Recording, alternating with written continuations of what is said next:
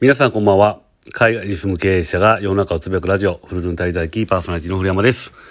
えー、今は日本にいまして日本からお届けしております。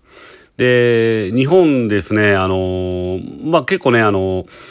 入居局の方が結構緩和されてるということでですね、外国人が結構入ってきてますね。で、今回僕も飛行機で成田の方に、えー、関西便がね、なんか穴があったらしいんですけど、ちょっと曜日がね、合わなくて、で、関東の方にね、あの、まず入ったんですけども、その時も、前回帰ってきた時って全然ね、人乗ってなかったんですけど、今回は結構ね、あの、人が乗ってました。で、その人っていうのもほとんどがね、あの、香港人ですよね。だから香港を、香港がね、結構規制が厳しいんで、香港を出て日本ね、あの、入れるんで日本に入って、えー、いろいろこう遊んだりとかしてるっていう感じですよね。で、まあ、ワクチンをですね、日本が認めてるワクチン、えー、香港で言うと、シノバックとビヨンテックっていうワクチンがあるんですけど、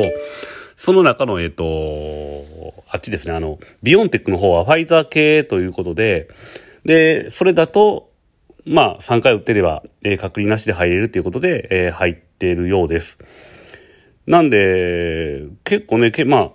経済の方もね、復活してくる、観光客がね、増えてきたら、復活するような形になってくるのかなとちょっと思ってます。ただまあ、金利の方、金利というか、えー、円安がね、すごく進んでるので、その辺に関してはね、えー、まあ、非常にですね、あの、良くないことですけども、まあ、外国人にとってはですね、逆に、まあ、円安の方が、えー、日本で買い物とかするときにね、お得感があるので、まあ、また観光客増えてくるんじゃないかなと思います。ただまあ、その分ね、えー、今回夜の8時半に着いたんですけども、実際検査とか終わって出れたのが夜中の1時ですよね。なんで公共機関も何もなく、公共機関ね24時間使えますとか言ってる割に公共機関使えず、そのままですね、まあ仕方なしにまあ東京の方にタクシー乗ってきたんですけども、金額がまたえげつなくて、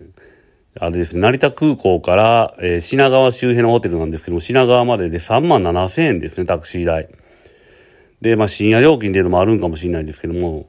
タクシー呼んで乗って、えー、到着しました。で、僕の場合、その、あれなんですよ、その次の日がですね、まあ早朝からゴルフが入ってまして、で、ホテル着いたのが夜中の2時ぐらいですよね。で、まあ今回ね、車借りる暇とかもなか、時間とかもなかったんで、えー、迎えに来てもらったんですけども、それもですね、えー、5時10分集合ということで、まあ、ホテル着いてから3時間後には、えー、まあ、出発するというね、なかなか過酷なスケジュールでした。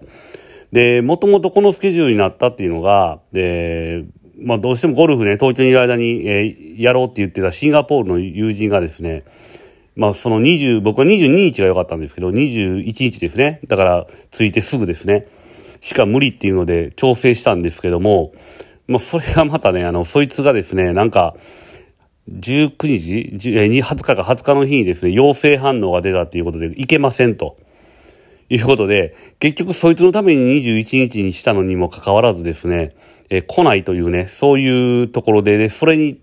のせいで、まあ、タクシー代3万7千円払って、ホテル行きで、ね、3時間ね、ホテル着いて3時間で出発してっていうね、まあなかなか散々な、えー、滑り出しでした。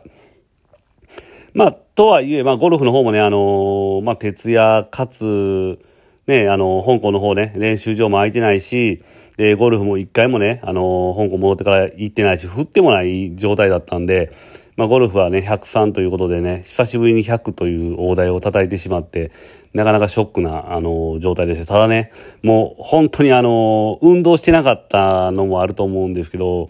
すっごい疲れてですね、あと眠たいのもあって、すっごい疲れて、まあ、本当にね、その日の朝に行って夜にはもう全身筋肉痛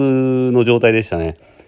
なんで、まあ本当にね、あの、ゴルフやってなかったら僕本当運動してないなっていうのを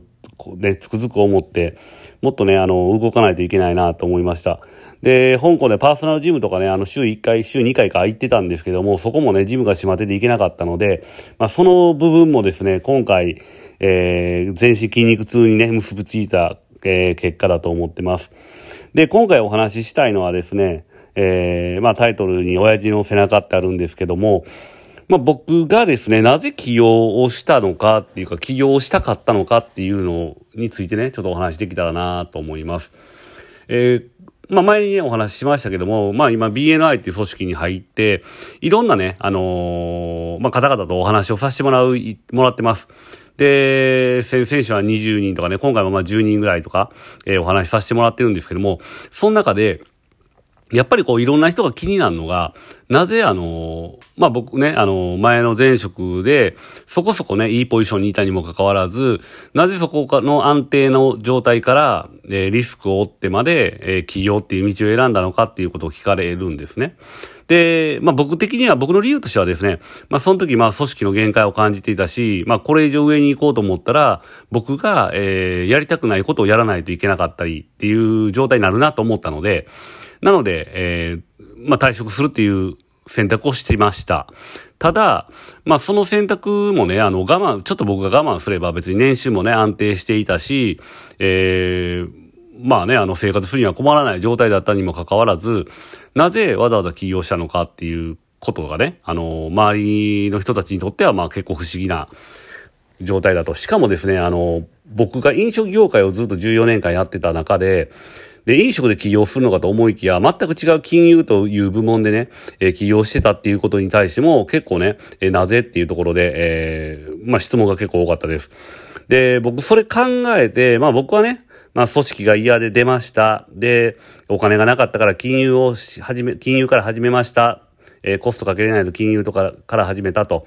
いうとこで、えー、話をしてたんですけども、よくよく考えたときに、もうその、ワタミに入社した時に、ワタミで一生骨をうずめようっていうね、気持ちはやっぱりなかったですね、もともと。で、それというのも、やっぱりこう、親父がですね、うちの親父が、もともとまあ建設系、まあ板金屋なんですけども、そういうまあ建設系のビジネスで、まあ個人事業主でやってたんですね。だから僕が生まれて僕が物心ついた時には親父は、もう言ったら個人事業主の社長で、で、まあ従業員何人か抱えて、まあ仕事をしていたっていう姿を見ていて、なんで、まあ、僕の家庭的にはもうそれが普通な状態だったなっていうのがあったので、で、まあそれがね、やっぱりこう印象に残ってたんだなっていうのをね、あの、最近こう振り返ってみて思ってます。で、まあね、前にあの母親とまあ話をしていろいろ聞いてたら、親父がその時の、まあ、個人事業主あ、法人ではなかったんですね。個人事業主でやってて、で、従業員何人か抱えてて、で、その時の、まあ年収どれぐらいやったのって、まあ聞いたら、まあその時、年収、まあ年少年収、まあ個人事業主なんでどっちもどっちなんですけど、で、まあ6500万ぐらいやったって言ってたのね。で、6500万って、まあ当時の6500万なんで、バブルよりも前の6500万ってなると結構ね、まあ今で言うと1億ぐらいの価値はあるような、まあ稼ぎがあったんやというのを知らされ、あの、知りました。で、親父どんな親父やったかっていうと、親父、まあ生きてますけど、どんな親父やったかっていうとですね、結構まあ自由にね、夜遅くまで飲み歩いてたし、かといってね、朝はまあ6時ぐらいとかにね、まあ出発して、現場行って仕事してっていうのをね、えー、ずっとやってて、あとゴルフ行きたい時にゴルフ行ってとかね。で、僕は子供の時に、まあ欲しい、これが欲しい、あれが欲しいとかあった中で、手に入らなかったものがね、基本なかったですよね、今考えると。で、弟二人も、まあ僕もね、あの中高、あの中学受験して中学から、中学、中高と私学やったんですけど、まあそれもね、普通に学費とかも払ってくれてましたし、あとまあ弟二人はね、野球留学っていう形で、まあ、大阪から香川、一人は香川、一人は山形って言ってましたけど、まあそれもね、結構お金のかかることやったと思うんですけど、その部分に関してもね、あの、しっかり卒業までね、えー、やってくれたのもあったので、まあ非常に裕福な家庭に育ったなと思います。で、まあそのね、親父の背中をずっと見てきたっていうのもあって、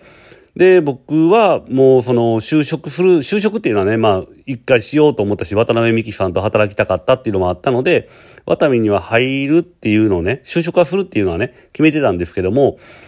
まあ、将来的に独立するっていうのはね、ずっとずっとね、あの、考えてました。で、それがね、結局実現したのが、まあ、14年後だったっていうだけの話で、えー、花から起業家としてのね、あの、魂というか DNA っていうのは、まあ、親父からね、受け継いでたんだなと改めて思って。で、やっぱり親父って、ね、最初に、自分が出会うね、あの、大きな壁というか、男としての大きな壁というかね、そういうとこがあるので、なんでそこからね、まあ別に親父がいろいろね、帝王学として経営を教えてくれたわけでも何でもないんですけども、やっぱり学んでたものっていっぱいあったんだなっていうのを改めて思いました。なんで僕もね、あの父親としてしっかりとね、えー、そういう背中を見せていける、まあ仕事ぐらいしか見せれないですよね。まあ、プライベートとかね、そんなあかんとこもいっぱいあると思うし、なんで仕事に関してはね、しっかりとそういう背中をね、背中で語れるような、えー、父親でありたいなっていうふうに思ってます。まあ、国、まあ、海外とかね、あの、違うんですけども、海外とか日本とか考え方も違うんですけども、まあ結構ね、前に言われたのは、えー、日本人は就職して偉くなるの、なるかどうかっていうのを決めると。どこに就職するか。で、そこで一生やるのか転職するのかって決めるけど、まあアメリカとかね、その辺に関しては、まず選択肢として起業するのかしないのかっていう選択肢から始まると。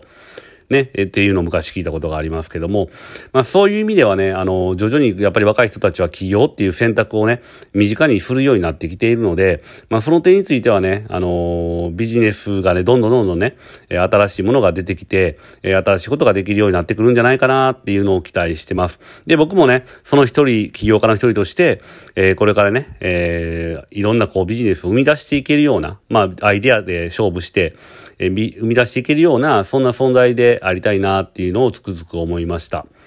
なんでやっぱりこのね、起業家魂っていうのは実際に起業した僕自身がね、いろんな人に、えこれからね、え後輩とかに伝えていければ嬉しいなと思います。え今回は以上です。ありがとうございました。